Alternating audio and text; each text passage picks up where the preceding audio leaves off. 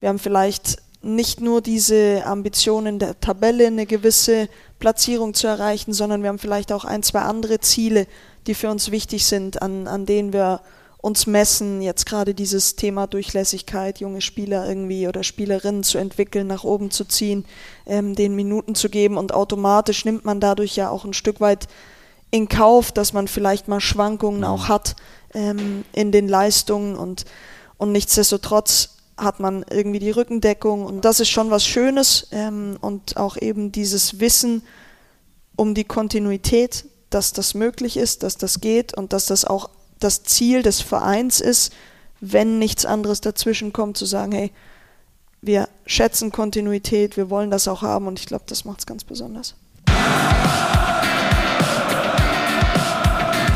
Fußball, Fußball, Fußball, Esse, Schlafe, Fußball, Fußball, Fußball. Gibt's Schlimmeres? Der offizielle SC-Podcast. Fußball, Fußball, Fußball. Das passt zur aktuellen Zeit. Sehr viel Fußball. Hi Marius. Hi Marco. Wir sitzen hier im Dreisamstadion. Ein schönerer Ausblick gibt es eigentlich kaum. Ja, das ist richtig. Zunächst mal, bevor wir jetzt mit der aktuellen Folge starten, wollten wir uns einfach auch mal bei euch bedanken. Es gab wirklich viel positives Feedback. Man sieht ja auch die Bewertungen auf den einzelnen Plattformen und da einfach nochmal kurz die Erinnerung. Drückt kurz auf Abonnieren, aktiviert die Glocke, dann kriegt ihr auch immer die Benachrichtigungen, wann eine neue Folge erscheint. Und ja, dann hoffen wir einfach, dass wir euch weiterhin so gut informieren und unterhalten. Genau, macht uns auf jeden Fall sehr viel Spaß. Äh, und ja, man hört es ein bisschen, Marius, du bist ein bisschen angeschlagen, ein bisschen am Kränkeln. Was ist los? Ja, so wie alle gerade, glaube ich, gefühlt. Und dann, ich hatte schon so ein bisschen Halsweh, als wir nach Mainz gefahren sind. Und dann hat es komischerweise hat's nicht zum Heilungsprozess beigetragen, bei minus zwei Grad auf der Pressetribüne rumzupöbeln. Aber so wie unsere Jungs sich durch das Spiel gekämpft haben und das siegreich bestritten haben, werde ich mich auch durch diese Folge durchkämpfen. Ja, das äh, wird sich auf jeden Fall lohnen. Wir haben auch dieses Mal wieder einiges ähm, vor. Wir wollen auch gleich anfangen. Wir hatten nämlich einen schmerzhaften Abgang zu verkraften den man nicht so, mal auf transfermarkt.de lesen kann. Genau, das war eigentlich, eigentlich schwach von dieser Plattform. Also da hätte ich eigentlich schon erwartet, ähm, ja, keine Angst, es geht oder es ist kein Spieler oder keine Spielerin gegangen, hat den Verein verlassen. Trotzdem schwerwiegender Abgang, Alfred Melcher, unser Greenkeeper. Seit 24 Jahren war er beim SC, seit noch viel, viel länger schon äh, Greenkeeper. Der ist in Ruhestand gegangen, hat er sich verdient. Auf jeden Fall hat er sich den verdient, ey. absolut. Den hat er sich verdient und aus dem Grund haben wir ihn mal ans Mikro geholt und wollten noch mal so ein bisschen mit ihm über die Zeit sprechen. Nicht nur beim SC, sondern auch, äh, wie er zum SC kam, was vorher alles war und was er jetzt eigentlich den ganzen Tag treibt, wenn er nichts mehr im Stadion zu tun hat. Ja, Alfred, auch an dich. Herzlich willkommen hier bei uns äh, im Podcast. Jetzt bist du seit ungefähr zwei Wochen im Ruhestand. Wie sieht's aus mit der Langeweile? Geht's noch oder schon den ganzen eigenen Ach. Rasen umgepflügt? Nee, nee, Langeweile gibt es noch keine. Ich bin ja, ich bin ja noch nicht im Ruhestand. Ich bin ja, habe erst Überstunden abgebaut und jetzt bin ich, jetzt bin ich im Urlaub. Okay. Also muss ich auch entspannen und runterkommen und so fühlt sich im Moment noch an. Also ich vermisse noch nichts. Ja.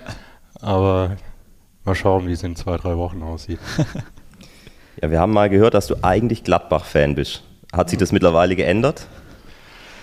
Äh, Gladbach ist mittlerweile meine zweite Mannschaft geworden, weil SC Freiburg schon, als ich auch anfing, so eine Mannschaft war, wo du mitfiebern musstest und oder das Mitfiebern gelernt hast. Von daher äh, war es schnell erledigt, dass das Gladbach Nummer eins ist, sondern Freiburg wurde Nummer eins. Ich mache es auch immer daran fest, wie ich in Leverkusen noch gearbeitet habe. Wenn Gladbach kam, durften sie alle Punkte mitnehmen weil Leverkusen sowieso Champions League gespielt hat, die Punkte irgendwo anders geholt hätte. Und seitdem ich hier in Freiburg bin, darf Gladbach gar keinen Punkt holen. Weil du hast anfangs gegen Abstieg gespielt. Wir sind ja 2002, 2005 auch abgestiegen und so. Das war ja so am Anfang meiner Tätigkeit hier. Und wie gesagt, da, da bist du emotional ganz anders dabei als vorher in Leverkusen. Aber nutzt du die Zeit jetzt trotzdem vielleicht auch mal, um auch einen Ausflug mal ins Gladbach-Stadion zu unternehmen? Hast du das schon geplant? Habe ich mir vorgenommen, mhm. ein paar Stadien mir auch mal anzugucken. Man hat ja gute Verbindungen zu den Kollegen, man kennt sie ja lang genug. Und vorgenommen habe ich mir das schon. Du hast vorhin schon ganz kurz angesprochen, du warst in Leverkusen. 2000 kamst du dann zum SC. Wie kam das zustande? Also ich stelle es mir relativ skurril vor, wie man im Jahre 2000 dann einen Greenkeeper abwerbt von einem anderen Bundesligaverein. Ja, es, es war ja letztlich ging es über die über den Kontakt von Andreas Rettich. Der war ja zwei Jahre vorher hier als Manager, mhm. hat er angefangen. Und die Ansprüche hier sind irgendwie höher geworden und es gab ja nur zwei Halbtagskräfte, die hier äh, sich um den Rasen gekümmert haben und Finke wollte dann mal irgendwann einen Fachmann hier haben und Rettich sollte sich darum kümmern, so habe ich es dann hinterher mal gehört. dann hat er mich dann halt mal angesprochen, bisschen verhandelt hin und her und so kam es dann zustande, dass ich 2000 hier angefangen habe oder gewechselt bin. Fiel es dir einfach, der Schritt hier nach Freiburg, weil es ja schon auch eine Entfernung? Ja, im ersten Moment schon. Also meine Tochter war geboren, also sie war acht Monate, als, als ich hier hingegangen bin. Äh, die Mutter meiner Frau war gestorben und so war das es muss auch eine familiäre Entscheidung sein. Mhm, mhm. So war es erstmal ein bisschen schwierig, aber ja, hat sich dann irgendwie eingependelt. Ja, und dann bist du ja auch ganz lang, oder bist immer noch hier, bist ganz lang hier geblieben. Auch Bayern wollte dich zwischenzeitlich mal holen, haben wir gehört. Da ging es so um die Eröffnung von der Allianz Arena, so um die Zeit ungefähr. Äh, ja, Alfred ähm, ja, zuckt schon so ein bisschen mit den Schultern, aber irgendwie scheinst du dir ja einen Namen gemacht zu haben in Fußball Deutschland. Und auch wenn du jetzt vielleicht nicht gern äh, dich selber lobst, aber was machst du denn vielleicht anders als andere Queenkeeper? Oder wie, wie kommen so Vereine, Freiburg, Bayern, wie kommen die auf dich? Ja, anfangs, anfangs habe ich davon profitiert, dass es in der Bundesliga eigentlich keine Greenkeeper gab, nur in Bayern und in Leverkusen. Und äh, das hat sich dann aber 2006 geändert zur Weltmeisterschaft. Da haben alle Stadien sich ihre Greenkeeper gesucht. Die kamen aus den Golfbereichen hauptsächlich. Äh, die wenigen, die vorher am Markt waren, die haben halt auch diese Ausbildung gemacht und, und waren dann halt, würde ich sagen, gefragt. Von Rüd van Nistelrooy hast du auch mal ein Riesenkompliment bekommen. Da wurdest du, glaube ich, auch schon das ein oder andere Mal drauf angesprochen. Was muss man denn machen, um einen Rasen so hinzubekommen? Also wahrscheinlich ist es äh, auch nicht in zwei Minuten erklärt, sonst könnte es wahrscheinlich auch irgendwie jeder machen. Aber hast du irgendwie so ein Geheimnis, das du jetzt, wenn du gehst, vielleicht weitergeben kannst?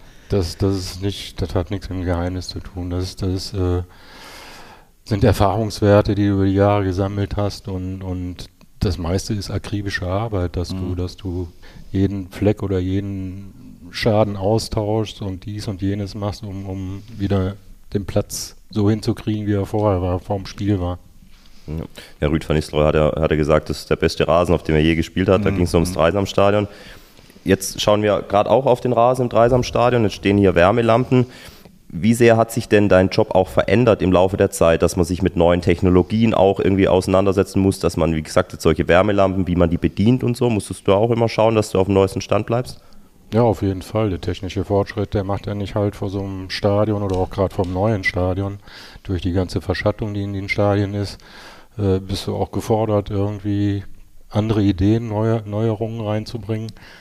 Ähm, hier haben wir immer noch wenig Verschattung gehabt im Dreisamstadion. Das war dann immer gut händelbar. Man sieht ja auch, dass wir hier nur kleine Lampen drin stehen haben. Im neuen Stadion ist das deutlich anders geworden. Da haben wir dann Bereiche über 2000 Quadratmeter, sage ich jetzt mal, da kommt die ganzen, ganze Jahr keine Sonne rein. Und das funktioniert nur über Beleuchtung oder Wachstumsförderer. Mit welchem oder in welchem Zustand würdest du sagen, hast du den Rasen jetzt an ja, deine Nachfolger übergeben im Europaparkstadion oder auch hier? Ja, ich hoffe im guten Zustand. Wir haben ja auch drüben jetzt die letzten sechs, acht Wochen gekämpft, dass wir da äh, mal Wurzeln dran kriegen, weil es waren ja große Schäden vor sechs Wochen, sage ich jetzt mal. Das funktioniert wieder einigermaßen. Von daher hoffe ich, dass es, dass es jetzt erstmal so weitergeht. Sehr gut. Es sind natürlich auch sehr viele Spiele gerade, muss man sagen, auch wieder viele englische Wochen. Ja. Jetzt abschließend noch, hast du vielleicht auch mal einen Tipp noch für den einen oder anderen Hobbygärtner, Hobbygärtnerin für zu Hause, sowas ganz Schnelles, wenn man mal einsteigen will im, im Gärtnerbereich? Ja, das wäre ein Tipp an mich, weil anfangs habe ich das mal in meinem privaten Garten versucht zu machen, dass du halt dreimal die Woche mähst. Mhm. Dann musst du halt auch um zu den Rasen auch düngen, damit du dann Regeneration reinkriegst oder Wachstum reinkriegst und dass er dicht wird. Das habe ich zu Hause anfangs gemacht, aber irgendwann hatte ich keine Lust mehr, den Aufwand zu betreiben, den ich hier in so einem Stadion betreibe. Klar. Aber ist es das, das, das viele Mähen, das den dann so schön macht? Oder, oder? Zu bestimmten Zeiten ist das sehr hilfreich, wenn du, man nennt es eine Bestockungsphase hast, dass, dass die Gräser austreiben, das hast du im April, Mai. Wenn du da oft mähst, kriegst du ihn umso schneller dicht. Cool. Dann würde ich sagen, alle, die es jetzt gehört haben, die wissen es, für den anstehenden Frühling oder für den anstehenden Sommer mehr mähen. Dann sieht der Ball so aus wie im Europaparkstadion oder im Dreisamstadion. Ja, bestimmt. Alfred, vielen lieben Dank, dass du Ja, dir gerne. die Zeit genommen hast mit uns und wir wünschen dir natürlich alles, alles Gute. Hoffen, dass du mal wieder vorbeikommst, aber ich denke, das, das kriegen wir hin, oder? Dass wir dich äh, des Öfteren mal wieder sehen bei uns im Stadion oder Ja, auch hier im sicher. Dreisamstadion. Das ist mein Hobby Nummer eins, Fußball, und da werde ich so schnell auch nicht loslassen. Das glauben wir dir und das wünschen wir uns auch. Danke dir, Alfred. Danke, Alfred. Ja, gerne. Ja, Marco, jetzt haben wir also gelernt, wie man sich um den heimischen Garten und Rasen am besten kümmert. In dem Fall hilft viel, viel anscheinend. Und ja, wir gucken immer noch auf den Rasen im Dreisamstadion. Der wurde zum Pitch of the Year auch mal ausgezeichnet im Sommer 2022. Das Dreisamstadion ist ja auch seit einiger Zeit die Heimspielstätte der Frauen. Ja. Und das ist eigentlich der perfekte Übergang für unseren nächsten Gesprächspartner, unsere nächste Gesprächspartnerin besser gesagt. Und zwar ist es Theresa Merck. Das ist unser Hauptinterview heute. Das ist die Trainerin der SC-Frauen. Sie kam im ähm, Sommer 2022 von den Grasshoppers Zürich. Sie ist 34 Jahre alt und ja, ist gebürtig aus Ravensburg. Und mit ihr haben wir uns länger unterhalten. Genau, richtig. Sie hatte ja auch, seit sie hier beim SC ist, schon das ein oder andere Highlight-Spiel. Also ich erinnere mich ans Pokalfinale in Köln gegen Wolfsburg, ihren Ex-Verein unter anderem. Da waren wir ja auch dabei. Dann gab es hier das Spiel im Dreisamstadion gegen die Bayern. Das war die Saisoneröffnung in diesem Jahr mit dem Last-Minute-Ausgleich. Da haben wir ja in einer der Folgen schon mal drüber gesprochen. Hört da gerne nochmal rein. Genau, und mit ihr haben wir einfach äh, ein bisschen gequatscht über ihren Werdegang, über ihre Spielphilosophie, wie macht man sowas überhaupt, wie geht man das an, dass man irgendwann eine eigene Spielphilosophie ähm, sich ausdenkt. Und da hören wir jetzt einfach mal rein. Viel Spaß dabei. Das Gespräch des Tages. Ja, Theresa, willkommen bei uns im Podcast. Schön, dass du dir die Zeit nimmst. Wir sitzen hier im Dreisamstadion. Hier habe ich persönlich mein erstes Profispiel erlebt. Das waren 5 zu 2 gegen Rot-Weiß Oberhausen 2003. Ich habe extra nochmal nachgeschaut. Zur Halbzeit schon 4-0 geführt. ähm, was verbindest du ganz persönlich mit dem Dreisamstadion? Ja, für mich hat es tatsächlich schon auch so ein bisschen Fußballromantik. Jetzt zuletzt ist es natürlich wirklich dieses Rauskommen aus dem Spielertunnel und man hört die Fangesänge. Das, ähm, das macht schon jedes Mal aufs Neue irgendwie Gänsehaut und einen ganz besonderen Moment. Und ja, ich muss auch sagen, ich, ich kann mich zwar nicht mehr ganz genau erinnern, welches Spiel äh, das war, aber ich war auch als Kind schon hier, ähm, habe immer mal Spiele geguckt und ich fand es schon immer eine besondere Stimmung. Du bist ja in Ravensburg aufgewachsen. Geht man da eher zum SC oder eher sogar zum VfB oder weißt du das? Ich glaube, genau das sind die zwei, Die zwei Vereine. die zwei Vereine, die ein Thema sind. Ähm, und ich muss sagen, ich war schon tendenziell immer eher Richtung SC, mein, mein Papa auch. Und von daher, ja, ist das kein Thema gewesen im VfB. Als Kind war deine Leidenschaft ja aber Eishockey und Eiskunstlauf. Haben wir äh, recherchiert. Äh, so haben Ja. wir dich kennengelernt jetzt in manchen Beiträgen.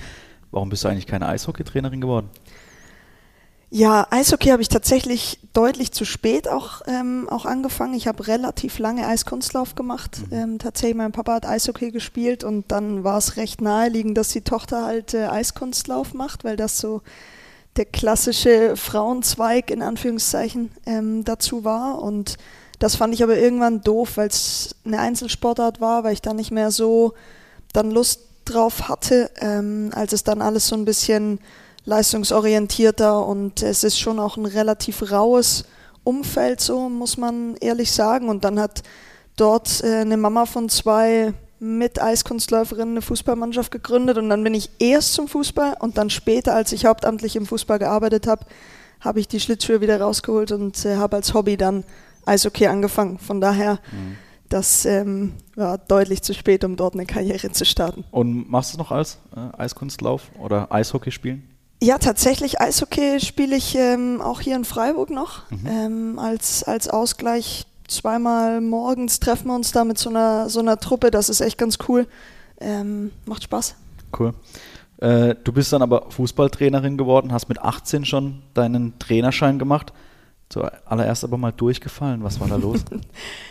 ja, ähm, ich glaube, es war natürlich schon so, ich habe davor Kindermannschaften trainiert. Mhm. Ähm, die, die ganz Kleinen immer mal in dem Verein, wo ich auch selber noch gespielt habe. Und äh, damals war noch die Unterscheidung, es gibt es heute nicht mehr halt C-Leistungssport als Lizenz oder C-Breitensport. Und für mich war halt klar, ich möchte eigentlich schon in die Tendenz irgendwo reingehen. Und das waren natürlich aber Themen, mit denen war ich auf dem Feld davor als Trainerin noch gar nie konfrontiert. Also es ging dann wirklich um um große taktische Themen auch schon. Ich glaube, das haben sie auch in der Lizenzausbildung mittlerweile ein bisschen umgestellt. In diesen niedrigen Lizenzen hat man so diese Themen ähm, jetzt gar nicht mehr drin. Das war aber damals, ist jetzt auch schon ein bisschen her tatsächlich ähm, anders. Und ich weiß noch genau, ich hatte da so eine Spielaufbau-Thematik und das habe ich dann wirklich nicht so richtig gut äh, überreißen können, weil da einfach mir die Erfahrung auch ein Stück mhm. weit gefehlt hat. Ähm, und dann habe ich mich da aber reingefuchst und reingebissen und dann auch immer wieder in dem Verein, wo ich eben war, auch mal gefragt, ob ich auch die Großen in Anführungszeichen mal trainieren kann oder da mal reinzuschauen, einfach um diese Erfahrung zu sammeln, weil ganz ohne ist es dann doch schwierig, in so eine Lizenz einfach reinzustarten. Ja, zu dem Zeitpunkt war wahrscheinlich auch noch nicht abzusehen, dass das irgendwann mal professionell werden könnte, gehe ich mal von aus. Ähm, was war denn deine Motivation, da immer weiter dran zu bleiben? Tatsächlich einfach Spaß. Ähm, es war für mich überhaupt nicht absehbar, dass es irgendwann mal in der, in der professionellen oder in der Festanstellung irgendwie mündet. Auch, auch während meines Studiums war das noch nicht klar, weil die Fußballbranche einfach schon sehr, sehr wenig Jobs im Hauptamt allgemein schon bietet, für Frauen dann erst recht irgendwie wenig, mhm. wenig Jobs bietet und die Leute, die man halt auch so kennengelernt hat, das waren jetzt nicht immer Leute, die frisch aus dem Studium rausgekommen sind und auf einmal Verbandssportlehrer waren oder eben halt so diese Jobs, wo man auch als Frau auch die Chance hat, irgendwie reinzukommen. Und deshalb war das für mich lange eigentlich gar kein Thema, sondern ich hatte da einfach, einfach Spaß dran von, von Beginn an. Ich fand das cool, Leuten irgendwie was vermitteln zu können und denen helfen zu können in gewissen Situationen. Und ähm, ja, dann habe ich doch einen gewissen sportlichen Ehrgeiz und der hat mich dann dazu gebracht, auch da dran zu bleiben, sowohl was die Lizenzthematik angeht, aber auch zu sagen, okay, ich habe dann eine U17-Bundesligamannschaft trainiert, ich habe dann eine Frauenmannschaft trainiert, so einfach diese Schritte zu machen und auch immer was Neues auszuprobieren und was, was Neues zu bekommen. Und das war für mich dann halt auch damals ehrlich gesagt auch ein ganz cooler Nebenjob ähm, mhm. neben der Uni. Mhm. Ähm, deutlich angenehmer für mich persönlich, als an Kellnern zu gehen oder, oder sonst irgendwas zu machen. Und dann bin ich da so dabei geblieben und dann hat sich das echt cool ergeben, dass ich nach der Uni direkt die Chance hatte, beim Verband einzusteigen und da meinen ersten hauptamtlichen Job zu haben. Gab es überhaupt einen Alternativplan dann irgendwie? Also hast du dir Gedanken gemacht, wenn das alles jetzt nichts wird, dann was passiert dann? Ja, definitiv. Also gerade so in der Uni-Zeit ähm, war natürlich schon immer die Frage, was gibt es denn für Möglichkeiten? Also Bereich Marketing, Sponsoring. Ich habe Sportmanagement studiert, mhm. das heißt, ich hatte halt diese BWL-Anteile ähm, zur Hälfte mit dabei und da war für mich schon immer das Thema, entweder in, in so Profit-Organisationen irgendwo ob das dann Sportartikelhersteller oder auch eine gewisse Sparte an Sponsoren sind, Automarken, die dann aber Sportevents betreuen, Red Bull, all, all, diese, all diese Marken, die mir war schon klar, ich würde gerne im entferntesten was mit, mit Sport machen. Es mhm. muss auch gar nicht unbedingt nur Fußball sein, weil ich finde, es gibt super viele tolle, tolle Sportevents. Ähm, und das wäre schon auch was, wo, ja, wo eine Möglichkeit für mich da gewesen wäre und ich auch immer wieder Praktika gemacht habe, was ja, Klar, Agenturarbeit ist dann nochmal so ein anderes Thema. Das fand ich dann ein bisschen mühsam. Mhm. Das wäre jetzt vielleicht nicht so meins gewesen, aber es gab natürlich da schon immer wieder Möglichkeiten, auch rein, reinzuschauen. Und das wäre, war eigentlich nicht der Alternativplan, ehrlich gesagt. Das war mhm. eigentlich mein Hauptplan. Mhm. Und der Alternativplan, der kam so relativ aus dem Nichts, ähm, nämlich dieser Job eben beim Mittelrhein. Und dass das alles funktioniert hat, äh, du hast vorhin schon ein paar Stationen angesprochen, da war ein großer Grund auch der TV deren Dingen. Da hast du die Mannschaft der Frauen von der Oberliga in die Regionalliga geführt. War eine schöne Zeit. Super. Also wirklich ganz, ganz cooles Umfeld, ganz äh, toller Verein und auch wirklich so für mich eigentlich der, der Einstieg ja, in, in den aktiven Bereich, in, in den Frauenfußball auch. Und halt das erste Mal auch damit umzugehen, okay, da sind jetzt Spielerinnen, die sind, die sind älter als ich oder wie muss ich denn einfach mit denen umgehen, weil es einfach doch was ganz, ganz anderes ist als im, im Jugendbereich. Mhm. Und äh, ja, es war einfach, wie gesagt, ein familiäres, schönes Umfeld. Ich glaube, die haben mich dort auch sehr geschätzt. Ähm, das hat man gespürt und das gibt einem natürlich immer ein schönes Gefühl und ähm, ja, war eine coole Zeit. Und in deren Dingen erinnert mich auch noch, erinnert man sich, so äh, rum heißt, auch noch sehr gut an dich. Wir haben nämlich mal eine Kleinigkeit mitgebracht für dich. Hallo Theresa, hier ist der Jacki vom TV Deren Dingen. Es freut mich, dass ich im Podcast des SC Freiburg dir eine Frage stellen darf. Es freut mich sehr, dass du jetzt auch bei meinem zweiten Herzensverein als Trainerin angekommen bist und wir in deren Dingen der Anfang deiner Trainerinnenkarriere im Erwachsenenbereich sein durften. Fast hätte es auch im Badischen gleich mit dem Till geklappt, wie bei uns damals. Schade, dass es nicht gereicht hat. Wir haben sehr mit euch mitgefiebert. Ich hoffe, dass du, du bist mittlerweile im Südbadischen gut angekommen, obwohl dies als Schwäbin ja nicht ganz so einfach ist. Und dass du noch mindestens so lange dort als Trainerin tätig bist wie dein männliches Pendant beim SCF. So, nun meine Frage. Sie ist keine rein fußballerische, da dazu ist der Unterschied zwischen dem TVD und dem SC Freiburg zu groß. Mich würde deine Meinung interessieren, wo denn die größten Unterschiede zwischen Freiburg und Tübingen liegen. Sowohl was die Städte an sich, aber auch die sportliche Infrastruktur anbelangt. Übrigens, in zwei Wochen ist Weihnachtsmarkt in Tübingen. Du weißt, was das bedeutet. Also mach's gut. Ich wünsche dir frohe Weihnachten und einen guten Rutsch. Hoffentlich bis bald. Jacki, ciao.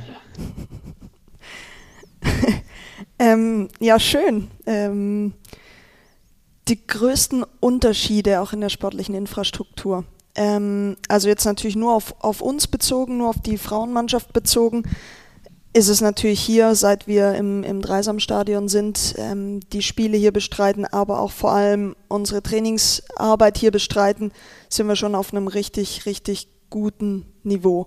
Mhm. Ähm, klar, man hat alles so übernommen, wie es eben auch war und das ist jetzt nicht das Neueste, aber es ist alles da, was man braucht. Das ähm, hat alle Möglichkeiten für Krafttraining, für Reha, für Physio. Man hat einen eigenen Platz für sich, der mit Rasenheizung bestückt ist und so weiter. Wir können dann trainieren, wann wir wollen.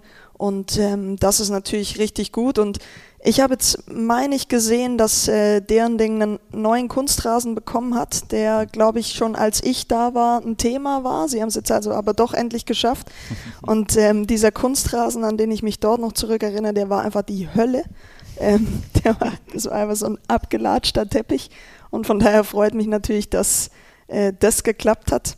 Und ähm, ja, jetzt bin ich tatsächlich auch gespannt, gerade was hier die, die Sportachse angeht, mhm. ähm, wo es ja doch auch viele, viele Diskussionen gab mit Stadt etc. Wie kann das aussehen? Wie kann das auch in der Zusammenarbeit mit den, mit den breiten Sportvereinen oder den anderen Vereinen, die hier auf der Ecke sind, ähm, aussehen, was die Sportinfrastruktur betrifft. Aber für uns persönlich gesprochen ist das hier natürlich ein Riesengewinn.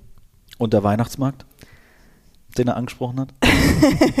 ja, da, ja, äh, sollte ich wahrscheinlich sogar sollte ich hingehen. Ähm, wir haben dort auch immer so einen Stand gehabt äh, von okay. deren Dingen und da hat natürlich jeder auch mal äh, ein bisschen verkauft und Glühwein ausgeschenkt, was halt so dazugehört zum, zum guten Vereinsleben und das äh, hat auf jeden Fall immer Spaß gemacht. Ja, der ist echt sehr schön. Tübinger Weihnachtsmarkt kann ich empfehlen, war ich auch schon da. Immer sehr voll, allerdings. Das stimmt. Genau. Theresa, du bist seit 2019 auch im Besitz der Fußballlehrerlizenz. Du hast den Abschluss unter anderem mit Marcel Rapp gemacht, der gerade mit Holstein Kiel die zweite Liga aufmischt, mit Patrick Helmes, den man kennt aus seiner Zeit als Stürmer von Köln, Leverkusen, auch beim DFB. Andreas Hinkel war dabei. Ähm, wie ist denn noch der Kontakt mit der ganzen Gruppe? Habt ihr eine WhatsApp-Gruppe? Tauscht ihr euch noch regelmäßig aus? Mm, eher vereinzelt. Also wir haben jetzt keine, keine komplette Gruppe. Es sind auch einfach schon viele Leute gewesen damals im Kurs. Ich finde es auch eigentlich eine grundsätzlich gute Maßnahme, da zu sagen, man nimmt weniger, weil man, glaube ich, einfach viel besser in Austausch kommt und ähm, sich auch besser kennenlernt noch. Ähm, aber doch gerade mit Vereinzelten hat man schon immer wieder Kontakt und natürlich auch, wenn man sieht, okay, jetzt äh, kommt einer wieder in ein neues Traineramt irgendwo hin oder so, dann, dann schreibt man sich auch und ähm, ja, doch tauscht sich da auch aus. Wie sehr hat dir denn der Lehrgang geholfen, deine eigene Spielidee zu entwickeln und auch weiterzuentwickeln? Es ist natürlich schon cool, weil man sich einfach die ganze Zeit eigentlich damit beschäftigt. Mhm. Wirklich, wir hatten ja noch eine, eine, sehr, sehr hohe Präsenzzeit bei uns im Lehrgang. Ich meine, es hat sich jetzt auch ein bisschen verändert. Es ist äh, mehr über Online-Tools auch. Und bei uns war es aber wirklich drei Tage die Woche, Montag bis Mittwoch, immer Anwesenheitspflicht in Hennef. Und in der Zeit hat man einfach nichts anderes gemacht, als sich mit dem beschäftigt, was, was zum Fußball gehört, was außenrum gehört und was natürlich so im Alltagsgeschäft glaube ich, einfach ein bisschen untergeht. Und von daher war das natürlich schon eine Zeit mit ganz, ganz viel Austausch, mit ganz, ganz viel neuem Input, neuen Ideen, sowohl von den Kollegen als auch aus dem Lehrgang selber, wo man doch nochmal viele Dinge, finde ich, mitnehmen konnte. Wie machst du das generell mit der Spielidee? Also wie kommt deine Spielidee zustande? Wie viel steckt da noch von damals, vielleicht vom Lehrgang drin? Oder ja, wie entwickelst du es auch weiter? Ich glaube tatsächlich, dass es sich stetig weiterentwickelt. Man hat natürlich schon eine gewisse Grundidee, ähm, wie man Dinge sieht oder wie man Dinge auch handhaben möchte. Und dann gibt es aber natürlich extrem viele externe Faktoren, die auch ein Stück weit darauf einwirken. Was, was habe ich für einen Kader? Mhm. Ähm, was sind vielleicht die Stärken dieser Spielerin, die man da auch hat? Weil das ist für mich schon auch ein Punkt. Man kann natürlich eine ganz coole Spielidee haben, aber wenn man vom Personal eigentlich Leute hat, die für andere Dinge viel besser ähm, geeignet sind, ähm, dann glaube ich, muss man schon auch ein Stück weit flexibel sein, weil es immer darum geht, meiner Meinung nach, die Stärken der Einzelnen bestmöglich versuchen, irgendwie ins Spiel mit reinzubringen, mit einzubauen. Ähm, und von daher glaube ich, es gibt immer ein Grundbild, was mhm. man, was man sehen möchte. Es gibt auch immer eine gewisse Art und Weise, vielleicht, wie man, wie man spielen möchte. Und dann geht es eben darum, Tabellensituation ähm, ist natürlich im, im, Leistungssport auch klar. Man hat einen klar. gewissen Ergebnisdruck. Wo steht man gerade? Wie, wie laufen die letzten mhm. Spiele? Dann rückt man zwar auch dann nicht komplett ab davon, aber man muss vielleicht Nuancen anpassen. Was habe ich für einen Kader zur Verfügung? Wie gut nehmen sie das an und so weiter? Also das das sind sicherlich ähm, Faktoren, die damit reinspielen. Gibt es da Vorbilder, die du hast, also Trainer oder vielleicht auch ja, äh, Mannschaften? Ich, äh, keine Ahnung, ich erinnere mich an FC Barcelona Primetime vor ein paar Jahren. Äh, da wollte ja jeder so spielen wie die. Ne? Unter also, Guardiola. Ja, genau, unter Guardiola, klar. Äh, Gibt es das bei dir auch, dass du dir von manchen Systemen oder von manchen Vereinen, manchen Trainern was abschaust? Auf jeden Fall. Also ich glaube, das ist ähm, auch so ein bisschen die, die Grundlage, weil selber erfinden. Ähm, also ich glaube, äh, es mhm. ist über alles schon zur Genüge irgendwie mhm. gesprochen worden und man nimmt sich dann, glaube ich, so Bruchstücke jeweils raus von Dingen, die man sieht, die man irgendwie interessant findet, die man mitkriegt, die man hört. Ähm, und daraus setzt man dann so seine eigene Idee zusammen. Also das geht natürlich von, okay, wie, wie will man auftreten als Trainer? Gibt es halt ja auch ganz viele verschiedene Typen. Ist man jetzt super emotional, ist man eher analytisch? All diese Aspekte bis hin zu, okay, was will ich vielleicht für eine Grundformation spielen? Wer hat in dieser Grundformation welche Ideen schon mit reingebracht? Ähm, und da gibt es für mich, finde ich, ganz viele interessante mhm. Leute tatsächlich. Zum Beispiel? Ja, also ich, ich glaube tatsächlich, der, der Meister, ähm, was natürlich Taktik und, und all diese Themen angeht, ist, ist für mich schon auch Guardiola, weil er einfach über Jahre hinweg jetzt eine Art und Weise des Fußballspiels geprägt hat und selbst er hat über die Jahre auch seine Spielidee mhm. ein Stück weit weiterentwickelt, wo er dann sagt, okay, nee, ich will es halt doch einen klaren Stoßstürmer irgendwie haben, ich, ich nehme doch mehr Flanken mit rein, als es vielleicht früher der Fall war. Ähm, und trotzdem natürlich einer, der unfassbar akribisch gefühlt ähm, an so Sachen rangeht, dann hast du natürlich mit Klopp einen, der ein wahnsinnig in, intensives Spiel halt hat, der super viele Umschaltmomente mit reinbringt, also dieses ganze Pressing, Gegenpressing, mhm. ähm, Thema auch aus der Red Bull-Schule. Also ich finde, man guckt immer so ein bisschen nach den Extremen.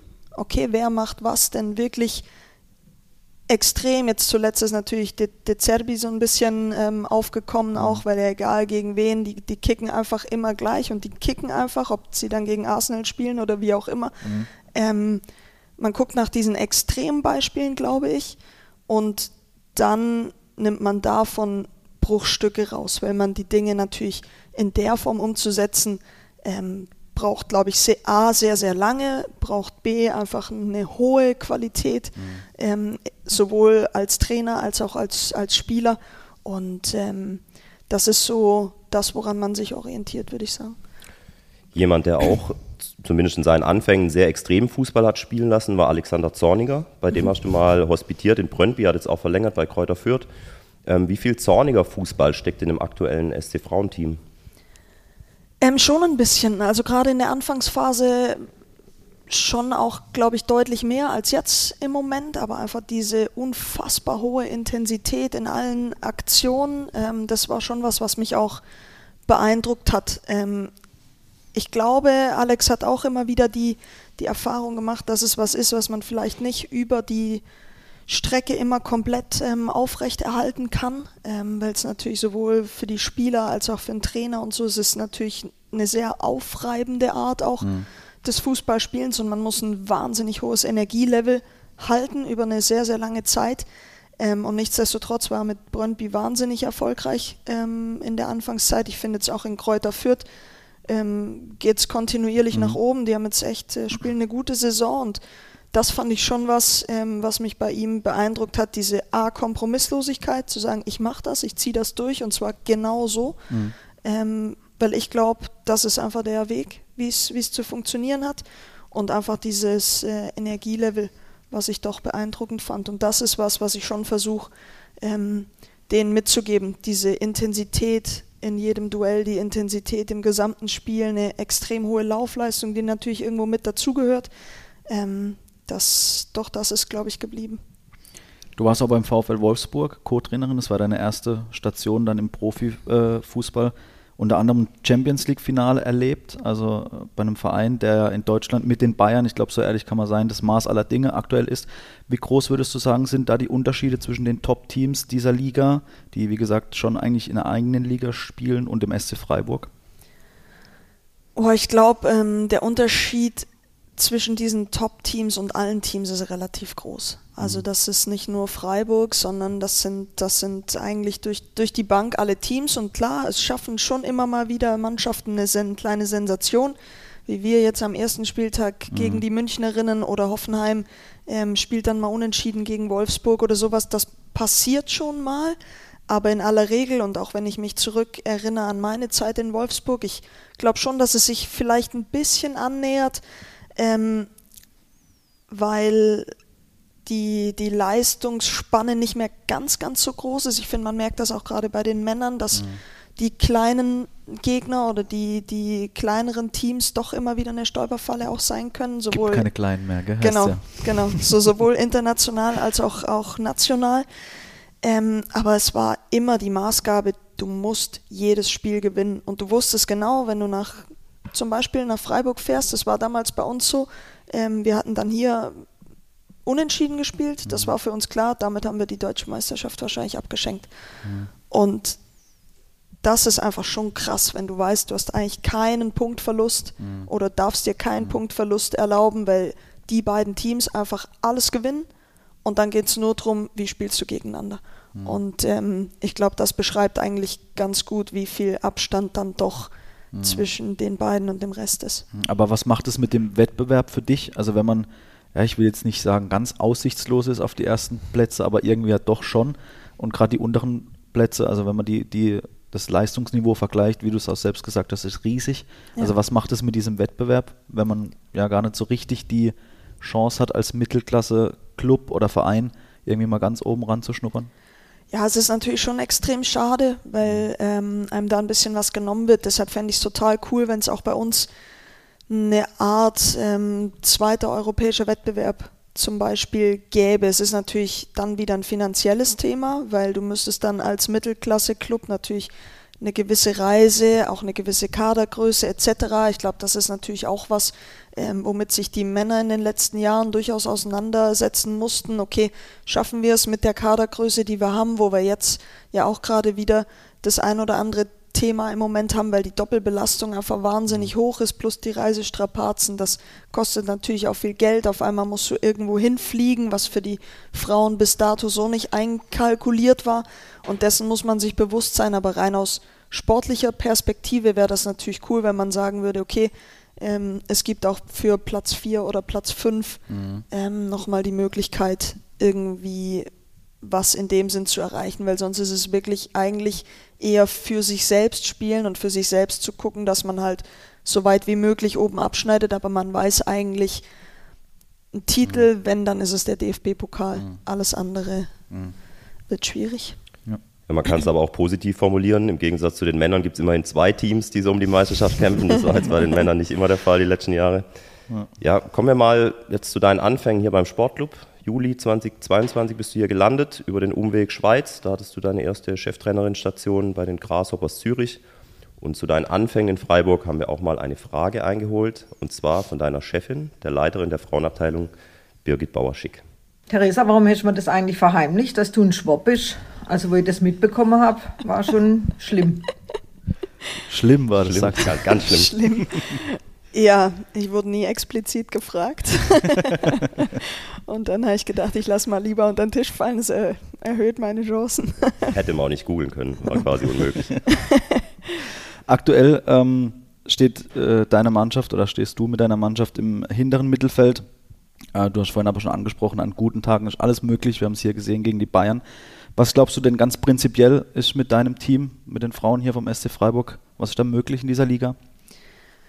Ich glaube, für uns ist einfach das Entscheidende, dass wir eine gewisse Konstanz entwickeln, ähm, dass wir eben so Spiele wie gegen Hoffenheim, wie gegen München, dass wir das schaffen, auf einer wöchentlichen Basis dann auch abzurufen und vor allem, und das ist das, was uns auch in der letzten Saison und auch diese Saison immer wieder noch schwer gefallen ist, dass wir auch gegen Teams, wo wir der klare Favorit sind, wo wir eigentlich klar dominant auftreten müssten und müssen, ähm, dass wir es auch da schaffen, genau das auszustrahlen und rüberzubringen. Und das ist das, was uns im Moment immer wieder noch einen Strich durch die Rechnung macht, dass wir in Spielen, die irgendwie eng sind oder, oder wo Gegner auf Augenhöhe sind, dann gewinnen wir doch noch irgendwie gegen Bremen. Also so Sachen, wo wir uns so richtig reinkämpfen können oder auch gegen München, da hat man nichts zu verlieren. Gegen Hoffenheim genauso. Da liefern wir oft sehr, sehr gute Leistungen ab. Und dann haben wir halt so Spiele wie gegen Nürnberg, wo wir wissen, ja, okay, eigentlich. Und das ist natürlich was Unterbewusstes und das nimmt sich auch keiner bewusst vor, da mache ich ein paar Schritte weniger mhm. oder wie auch immer.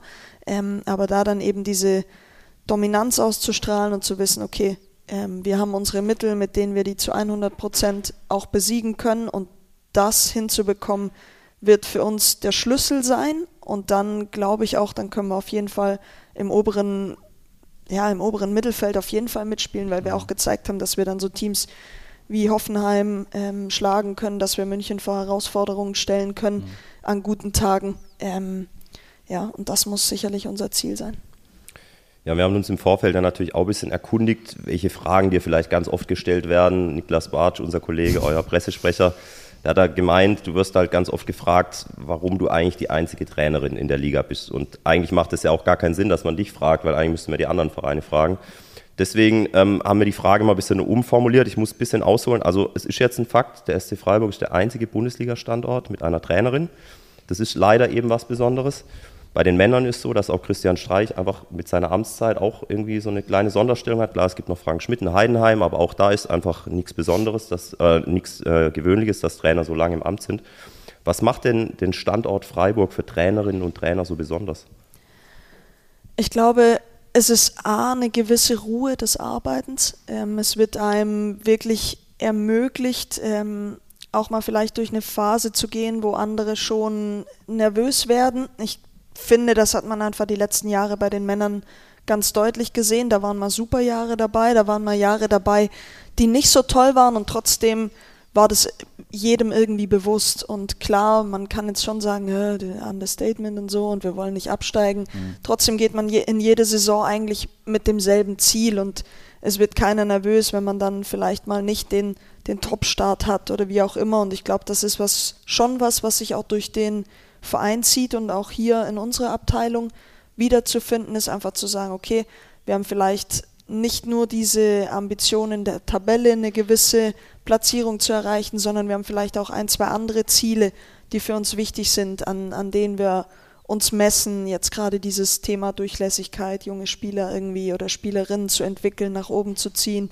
ähm, den Minuten zu geben. Und automatisch nimmt man dadurch ja auch ein Stück weit in Kauf, dass man vielleicht mal Schwankungen auch hat ähm, in den Leistungen. Und, und nichtsdestotrotz hat man irgendwie die Rückendeckung und man weiß ganz genau, okay, klar, es sollte jetzt nicht mega schief gehen, ähm, aber auch wenn es dann wie jetzt, wie jetzt bei uns auch gerade in der Hinrunde, hatten wir jetzt schon eine Phase, wo es nicht so cool war, gerade nach dem Nürnberg-Spiel, wo auch alle sagten, boah, wie kann, wie kann das sein? Natürlich, und den Druck macht man, glaube ich, sich auch am allermeisten selbst. Und dass dann nicht noch von außen kommt, so, jetzt hast du noch ein K.O.-Spiel und dann ist irgendwie vorbei. Mhm. Ich glaube, das ist schon was Schönes ähm, und auch eben dieses Wissen um die Kontinuität, dass das möglich ist, dass das geht und dass das auch das Ziel des Vereins ist, wenn nichts anderes dazwischen kommt, zu sagen, hey, wir schätzen Kontinuität, wir wollen das auch haben und ich glaube, das macht es ganz besonders. Und, und warum geht das bei anderen Vereinen nicht? Also jetzt wieder vielleicht auf, das ist schwierig, weil wir sitzen jetzt hier in Freiburg und wir denken uns, okay, man sieht es ja irgendwie, es zahlt sich dann doch aus. Hast du eine Idee? Liegt es am medialen Aufkommen, was jetzt vielleicht in Köln, Frankfurt, München und so einfach größer ist als hier? Also ich glaube, das ist ein Punkt und natürlich auch die Fluktuation auf anderen Positionen im Verein ist ähm, schon auch ein Thema, also was, was Vorstände angeht, was sportliche Leitung angeht. Mhm. Ähm, das ist ja in anderen Vereinen auch anders. Ähm, hier sind die, die Leute jetzt, ob wir Birgit Bauer-Schick nehmen, die glaube ich jetzt seit 30 Jahren hier im Verein ist, oder auch Leki und Seyer, die schon ewig da sind, Hartenbach, der schon, schon ewig da ist. Ähm, wenn man natürlich auf diesen Positionen mehr Fluktuation hat und die holen sich dann wieder ihre Leute irgendwie mhm. rein, glaube ich, dann geht es halt auch viel schneller, dass, dass man da runtergestuft auf die Trainerposition einen Cut macht. Und natürlich auch Thema Leistungsdruck, Tabellensituation. Wenn ein Verein sagt, wir wollen halt unbedingt Dritter werden mhm. und du lieferst das nicht als Trainer, dann schnell ja, ersetzbar. Schnell ersetzbar, ja. ja. Ja, ganz steile These, aber vielleicht spielt ja auch hier so das schöne Wetter auch eine Rolle. Wir sind, wir sind hier in Freiburg, äh, schöne Stadt. Du warst davor in Tübingen. Ich habe auch in Tübingen studiert, auch eine sehr, sehr schöne Stadt. Zürich auch schön. So, dann warst du auch mal in Wolfsburg. Das ist vielleicht eine Stadt, wo man ganz genau hingucken muss, damit man sieht, wie schön die ist. Ähm, wir können es erleben jetzt am Wochenende. Ja, wir, wir fahren hin. mit den Männern. Äh, schön. Immer sehr schön, genau. vor, allem, vor allem im Januar, als wir, als wir sechs Dinger kassiert haben, das war richtig gut. Oh. Ähm, auf jeden Fall spielt sowas bei dir eigentlich eine Rolle? Wenn du jetzt hörst, okay, du hast ein Angebot aus Freiburg, überlegst du, ah, Freiburg, schöne Stadt, oder klammert man das komplett aus? Boah, ich glaube, komplett ausklammern tut man es nie, ähm, wenn man natürlich schon denkt, eine gewisse Lebensqualität ähm, tut einfach gut, tut auch der Seele gut und wenn man sich irgendwo wohlfühlt, dann bin ich auch davon überzeugt, dass man dann die besten Leistungen ähm, bringt. Es ist aber jetzt kein in Anführungszeichen Ausschlusskriterium für mich, dass man jetzt sagt, okay, wenn man ein cooles Angebot, für mich geht es immer als erstes um die Aufgabe. So, was habe ich da für einen Job? Was, was ist das Anforderungsprofil? Was wollen die in den nächsten Jahren noch erreichen? Was ist das Ziel? Wo, soll's, wo soll die Reise hingehen? Und wie, auf welche Beine ist das Ganze gestellt? Das, das ist Punkt eins. Und ähm, natürlich ist es auch, und ihr habt es vorhin auch erwähnt, Du bist vielleicht auch mal bereit, dann in Kauf zu nehmen, in Wolfsburg zu leben. Es war übrigens nicht so schlimm, wie man sich vorstellt, glaube ich. Schön ausgedrückt. Aber gut, es, es war auch Corona da. war auch woanders ja, nicht viel möglich. Ja, Aber man nimmt vielleicht das auch dann mal in Kauf, wenn man dann weiß, okay, ich arbeite wirklich mit den Top-Spielerinnen mhm. Deutschlands zusammen. Ich habe die Chance, in der Champions League zu spielen, das zu erleben, vielleicht sogar in der Champions League weit zu kommen. Ich kann um Titel spielen. Ähm, und das ist dann einfach eine Abwägungssache. Mhm. Aber klar, wenn dann noch eine schöne Stadt wie Freiburg oder Zürich oder so dahinter hängt, dann hat es natürlich besonderen Charme. Wir müssen ein bisschen auf die Tube drücken, glaube ich. Wir haben noch ein äh, bisschen mehr als 20 Minuten, dann muss ins Training, klar? Training steht an, oder? Noch nicht, heute Nachmittag. Heute Nachmittag, erst, okay. Trainingsvorbereitung. Ja, genau. okay. Dann geben wir ein bisschen Gas. Wir haben noch eine Frage mitgebracht. Theresa, ich würde gerne wissen, wie gut bereitet dich die, sagen wir mal, leicht aufgeheizte Stimmung bei unseren abendlichen UNO-Runden bei Auswärtsfahrten auf das Spiel am nächsten Tag vor? ja, ähm, es pusht auf jeden Fall schon mal die Emotionalität nach oben, das Aggressionslevel durchaus auch ab und zu und ähm, ja, man wird auch manchmal schon beschimpft, von daher kann man sich gut auf den nächsten Spieltag einstellen. Ihr habt vom Pokalfinale in Köln auch UNO gespielt? Bestimmt. Bestimmt. Best bestimmt. Pokalfinale Köln, was kommt dir da in den Sinn? Boah, ganz besonderes Event. Ähm, schon ein Spiel vor ausverkauftem Haus, tolle, tolle Kulisse, klar, natürlich auch viele neutrale Zuschauer, aber es waren auch wahnsinnig viele SC-Anhänger dort. Ähm, und das hat schon, ja, das war schon wirklich, wirklich besonders. Auch das Stadion in Köln mag ich, sehr gerne. Ich habe es davor natürlich einfach nur als, in Anführungszeichen, nur als Co-Trainerin erlebt und tatsächlich auch nur vor leeren Rängen, weil Corona eben war und von daher war es schon ein, schon ein ganz besonderer Moment. Ähm, das Ergebnis war dann natürlich ein bisschen, bisschen hart, weil wir wirklich, ja, finde ich, ein gutes Spiel gemacht haben, es auch lange sehr, sehr offen war und ähm, auch nach der zweiten Halbzeit. Mich hätte einfach wirklich mal interessiert, wenn wir diesen Führungstreffer machen. Mhm. Ähm, wie reagieren dann die Wölfinnen? Ähm, und so war es natürlich vom Ergebnis leider nicht ganz so, wie wir es uns gewünscht hätten. Ähm, auch wenn es wahrscheinlich das eher erwarten, erwartete Ergebnis 1-4 am Ende aus unserer Sicht, muss man sagen. Ne? Ja. Leider. Ja. Aber es war ein schönes Erlebnis. Auf wir beide Fall. waren auch dabei. Ja. Äh, Es war auf jeden Fall cool. Und wie du gesagt hast, die Fans, das war schon, war cool. schon beeindruckend. Ja. Eigentlich ähnlich, auch ein bisschen wie das Pokalfinale der Männer, auch, auch Mhm. unglücklich, aber trotzdem, ich weiß nicht, wie geht's dir? Also ich habe das immer noch total positiv abgespeichert. Wie siehst du jetzt auf Köln mit bisschen Abstand? Doch auch, Auch. auf jeden Fall total positiv. Also auch schon, schon wie wir uns verkauft haben, war natürlich irgendwie, irgendwie super, weil es halt doch ein Spitzenclub ist, Wolfsburg, wie neun Pokaltitel jetzt Ja. in Serie. Ähm, also man weiß schon, gegen wen man da dann aufläuft und, und äh, antritt und ich finde, dafür haben wir es wirklich, wirklich auch richtig gut gemacht. Ähm, und die Gegentore sind ja auch echt spät erst gefallen, 75., 80. Minute. Von daher bis dahin offen. Und ja, auch echt die Stimmung und dass so viele mitgekommen sind, das war dann wirklich schön zu sehen. Ja, zum Schluss hinten raus würden wir noch auf ein aktuelleres Thema kommen. Und zwar war das jetzt oft in den Medien. Bei Union Berlin stand Marie-Louise Ether jetzt als erste Co-Trainerin in der Bundesliga an der Seitenlinie, auch in der Champions League dann ein paar Wochen oder ein paar Tage später. Erste Frage, kennst du sie persönlich? Ähm, also ja, ich habe sie kennengelernt, aber ich kenne sie jetzt nicht, nicht näher. Äh, Kannst du so ein bisschen beschreiben oder vielleicht auch aus der Ferne, was sie, was sie ausmacht, so als Trainerin auch, oder bist du da zu weit weg? Da bin ich tatsächlich zu weit weg, das kann ich nicht genau sagen. Sie war ja hier beim, ähm, beim ITK, hatte ja da mal die Demo-Einheit und so geleitet, aber das ist tatsächlich auch das Einzige, was ich von ihr am Platz gesehen habe. Von daher würde ich mir jetzt da wenig Urteil erlauben wollen. Aber wie hast du das verfolgt, dass es jetzt eine Trainerin, eine Co-Trainerin geschafft hat, an der Bundesliga-Seitenlinie zu stehen? Also ich finde es ähm, ich find's total cool, ähm, dass ein Verein und ähm, ich finde auch, das passt ein bisschen zu Union Berlin, so wie sie, wie sie auch auftreten und ich, ich kenne dort die Frauentrainerin ganz gut, ähm, die auch meinte, hey, das ist alles super offen hier. Ich war eigentlich auch regelmäßig damals, als Urs, Fischer dann noch Trainer war, ähm, bei ihm mit dem Training dabei. Wir haben super Austausch und das ist alles, ähm, alles sehr auf einer Ebene und gar nicht so sehr voneinander irgendwie abgekoppelt. Von daher finde ich, passt A gut zum Verein und B finde ich es natürlich super, dass sie dann gesagt haben, okay, wenn wir den, den Trainer der U19 interimsmäßig hochziehen, dann nehmen wir halt den gesamten Stuff mit. Und ich glaube, dass das schon auch im Moment noch die Möglichkeit ist, für Frauen da reinzukommen. Ich glaube, es wird jetzt selten gesagt, ich suche mir explizit die Frau raus, aber wenn das Trainerteam eh besteht und man weiß, okay, ähm, auch als Cheftrainer, auf die kann ich bauen und die ist gut und wieso dann nicht? Also ich glaube, das ist im Moment schon noch der Weg, wie es möglich ist und ähm, ich finde, es gab jetzt auch wirklich viel, also klar, es gibt immer irgendwo auch Shitstorm, aber ich fand ähm, schon gut, dass es super viel positive Resonanz auch gab aus allen unterschiedlichen Ecken, was in den letzten Jahren jetzt, glaube ich, nicht immer normal gewesen wäre. Wäre das auch ein Modell für dich, das du dir vorstellen könntest für die Zukunft? Irgendwann mal? Vielleicht, also klar, ich bin jetzt natürlich in einer, in einer anderen Rolle im Moment. Ich bin nicht Co-Trainerin, das ist natürlich schon ein Unterschied, aber ich könnte mir das durchaus auch, auch vorstellen, je nach, je nach Cheftrainer, wer das ist, wenn man mit demjenigen gut zusammenarbeiten kann, ähm, dass sowas ein Thema sein könnte, ja. Wie viel Fußball schaust du denn eigentlich in deiner Freizeit? Kann man das überhaupt noch, wenn man so viel mit dem Fußball beschäftigt ist? Kann man es noch genießen überhaupt?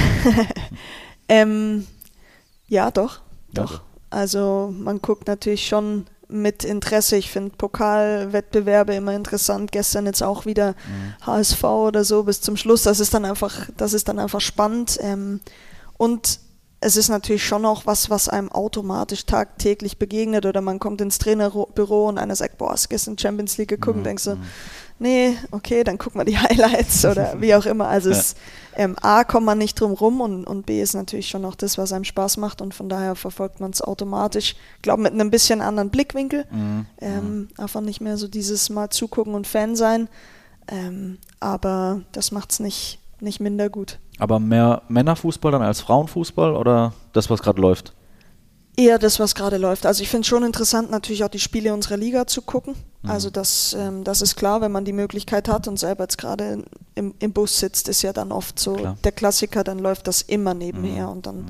ähm, dann guckt man das auch an. Und ähm, ist jetzt auch, finde ich, ganz gut, dass wir nicht mehr so viele überschneidende Anstoßzeiten haben, dass man doch auch beides irgendwie mhm. ähm, verfolgen kann. Aber klar, die, die, Frauenspiele sind unser täglich Brot, die gucken wir uns sowieso an, weil wir uns auf. Gegner vorbereiten, auf die Liga vorbereiten. Ähm, und das andere verfolgt man dann eher aus, aus Interesse und, und guckt so nochmal zu. Ja, jetzt steht wieder eine längere Busfahrt an. Es geht nach Essen, da ist ja. ganz viel Zeit. ähm, die Saison, du hast auch schon angerissen, es war ja, war ja auch unglücklich, wie es lief, teilweise mit Verletzungen, mit Spielverläufen und so weiter. Was gibt dir denn Hoffnung, dass es bald auch wieder besser läuft?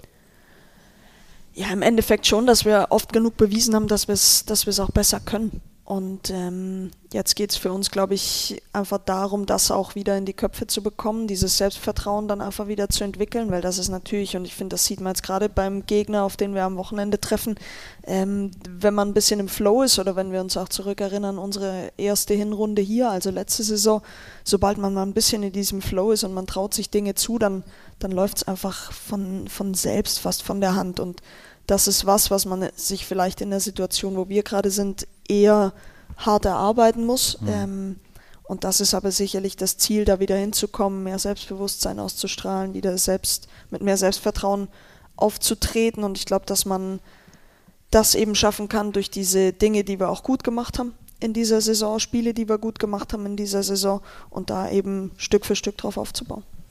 Ja, ganz zum Schluss wurden wir von unserem Kollegen Niklas, von dem wir vorher auch die Frage gehört haben, noch darum gebeten, ob wir nicht noch einen kleinen Werbeblock einstreuen können. Und das waren wir natürlich sehr, sehr gerne. Am 16.12. steht hier noch das Weihnachtsmatch an. Das ist ein Samstag, 14 Uhr gegen Eintracht Frankfurt. Es gibt Glühwein, es gibt Weihnachtssingen. Singst du auch? Hört ja, man das auch? Also 100 Prozent. Super. Allein deswegen lohnt sich und wegen Spiel natürlich auch. Es gibt noch eine Autogrammkartenaktion mit den Spielerinnen vor der Haupttribüne kommt alle vorbei. Ich glaube, es lohnt sich immer hier vorbeizuschauen, die Frauen zu unterstützen. Theresa, vielen, vielen Dank dir, hat uns ganz viel Spaß gemacht und dann ganz viel Erfolg in Essen und schon mal eine schöne Vorweihnachtszeit euch allen. Danke, das wünsche ich euch auch. Vielen Dank, Theresa. Bis Gerne. dann. Bis dann. Ciao. Ciao.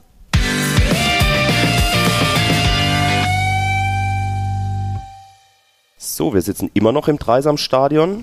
Hier gibt es ja immer noch auch einige Arbeitsplätze. Unter anderem sitzt hier Tobi Rauber, das ist der Leiter Nachhaltigkeit beim Sportclub. Und da wollten wir das einfach mal als Anlass nehmen. Wir hatten neulich mal mit ihm ein Gespräch, da hat er uns erzählt, ja, er sitzt bald in Berlin bei einem Workshop mit dem sperrigen Titel, den muss ich vorlesen, den kriege ich nicht aus dem Kopf hin.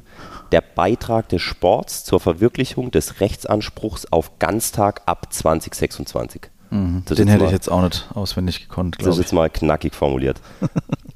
Aber das einfach mal, um euch zu zeigen, der Sportclub, der beschäftigt sich natürlich ganz viel mit Sport, aber auch mit ganz, ganz vielen anderen Themen, mit gesellschaftlichen Themen, Nachhaltigkeitsthemen und so weiter.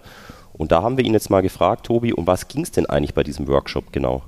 Ja, das war ein Workshop zum Thema eben Ganztag. Ähm, welchen Beitrag kann der Sport leisten, um das Ganztagesförderungsgesetz ab 2026 umzusetzen? Und es war ein Zusammentreffen von vielen verschiedenen Experten aus dem Sport, aus der Bildungslandschaft ähm, bundesweit also es waren Vertreter von Sportverbänden da, von Sportvereinen, aber eben auch aus der Politik und aus der Bildungslandschaft. Und wir haben gemeinsam versucht, ähm, darüber zu diskutieren, wie wir es schaffen, dass das Thema Sport im Ganztag ab 2026 eben eine wichtige Rolle einnimmt und ähm, die Qualität in den Sportangeboten, die in Schulen durchgeführt werden, eben auch ähm, ja, so gut ist, dass, dass es für die Kinder einfach ein tolles Angebot ist, was es ähm, was den Schulalltag erweitert und ähm, die Möglichkeit bietet, eben auch den Schulsport neu zu denken, aber auch den Vereinssport neu zu denken. Ganztag ab 2026. Was heißt denn das eigentlich genau? Das haben wir ihn auch nochmal gefragt. Da wird sich einiges ändern. Ab sofort oder ab 2026 wird es so sein, dass die Eltern einen Anspruch darauf haben, dass Kinder pro Woche jeden Tag ähm, acht Stunden betreut werden können. Also fünf Tage die Woche, acht Stunden. Was eine sehr große Veränderung darstellt an manchen, an manchen Standorten. In manchen Standorten ist es schon so. Aber gerade hier auch in Freiburg und Umgebung ähm, wäre das eine große Veränderung. Und gleichzeitig wird es so sein, dass die Schulferien, wo es glaube ich aktuell zwölf oder 13 Wochen Ferien gibt im Jahr, ähm, zwar weiterhin bestehen, aber die Betreuungszeit auch da runtergefahren wird, ähm, dass eben nur noch vier Wochen im Jahr die Schule komplett dicht ist und alle anderen Zeiten eben betreut werden müssen, sofern die Eltern eben Anspruch darauf erheben. Da geht es um Grundschulkinder, das vielleicht noch dazu gesagt. Und dann haben wir ihn noch gefragt, welche Rolle denn dabei die Sportquartiere spielen und ob die vielleicht bundesweit so als Vorbild dienen könnten. Ja, also wir durften die Sportquartiersidee dort vorstellen und ähm, haben da schon so ein Konstrukt geschaffen, was, was ein Beispiel sein kann an gewissen Stellen, ähm, weil wir einfach die Strukturen jetzt hier in Freiburg zumindest mal so weit aufgebaut haben, dass die Kitas, Schulen und Vereine an vielen Standorten eben zusammenarbeiten und sich untereinander austauschen. Und das ist schon ein wichtiger Schritt gewesen für uns als Verein, aber auch ähm, die Stadt Freiburg ist da ja mit im Boot. Und dementsprechend ähm, glaube ich, dass das schon ein Vorbild sein kann. Trotzdem müssen wir da auch noch viel Arbeit machen und ähm, vor allem die Breitensportvereine haben da, glaube ich, eine, eine Chance, aber auch viel Arbeit vor sich. Viel Arbeit vor sich klingt auch nach viel Arbeit für den SC. Wir haben ihn dann ganz am Schluss noch gefragt, ob es konkrete Beispiele dafür gibt, die den, den SC betreffen. Wir sind eben als SC Freiburg ja jetzt schon in den Schulen aktiv mit Ballschulangeboten, mit Fußball-AGs und das weiterhin anzubieten, wird ein Thema für uns sein als SC Freiburg selber, dass wir eben selber Teil des Ganztages sind. Und sobald eben dieses Gesetz auch kommt, wird es einfach so sein, dass wir da nochmal mehr Möglichkeiten haben, um diese Programme eben auch in den Schulalltag zu integrieren und nicht als eigenständige oder nebenstehende AG durchzuführen. Und für die Vereine, und ähm, da sind wir eben in der engen Zusammenarbeit, wird es wahnsinnig wichtig sein, dass die Breitensportvereine sich da auch auf den Weg machen, weil wenn sie das nicht tun, ähm, und die Kinder eben acht Stunden am Tag in der Schule hocken, dann werden sie Probleme kriegen, weil die Kinder eben den Weg in den Verein gar nicht mehr schaffen von der Zeit her. Ähm, und da muss der Verein sich auf den Weg machen, zusammen mit der Schule eben Ideen zu kreieren oder Angebote zu kreieren, sodass der Vereinssport weiterhin lebt. Ja, das hoffen wir natürlich alle, dass der Vereinssport weiterhin lebt. Und das war jetzt mal ein ganz kleines Beispiel, ein Ausschnitt aus einem Themengebiet, mit dem sich Tobi Rauber und seine ganze Abteilung tagtäglich beschäftigt das hat man eigentlich ja gar nicht so auf dem Schirm. Das ist auch eigentlich total spannend, oder? Absolut. Also das sind Themen, wie du sagst, beschäftigt alle, betrifft auch irgendwo alle. Und äh, so wie er es jetzt erklärt und erläutert hat, ähm, ja, ein wichtiger Punkt auch für die Zukunft, um einfach die Kids zu unterhalten oder auch ja, in Bewegung zu halten. Genau, und wir werden immer wieder auch solche Themen bei uns einstreuen im Podcast, ähm, gesellschaftliche, nachhaltige Themen, weil wir einfach finden, dass die auch ja, ein Gehör verdient haben. Absolut das war's. Wir sind durch mit der Folge. Marco hat wieder, hat wieder sehr viel Spaß gemacht. Ich hoffe, euch allen auch. Und jetzt geht schon so langsam in die Vorweihnachtszeit. Ein paar Spiele stehen noch an. Dann, genau. Dann ist erstmal Pause und dann ist vielleicht auch mal gar nicht so schlecht, oder? Genau. Also wir hören uns erst wieder im neuen Jahr. Deswegen bleibt uns noch zu sagen, schöne Weihnachten, schöne Feiertage, guten Rutsch ins neue Jahr. Und wir ja, sind schon jetzt dran, so viel können wir schon versprechen, äh, neue Gäste, tolle Gäste einzuladen fürs kommende Jahr. Und wir haben auch schon den einen oder anderen fix, die eine oder andere Zusage. Da könnt ihr euch auf jeden Fall auf schöne neue und spannende Folgen freuen. Aber für jetzt, für heute, war es das erstmal. Wie gesagt, schöne Weihnachten, guten Rutsch an alle, schöne Feiertage und bis dann. Macht's gut. Ciao.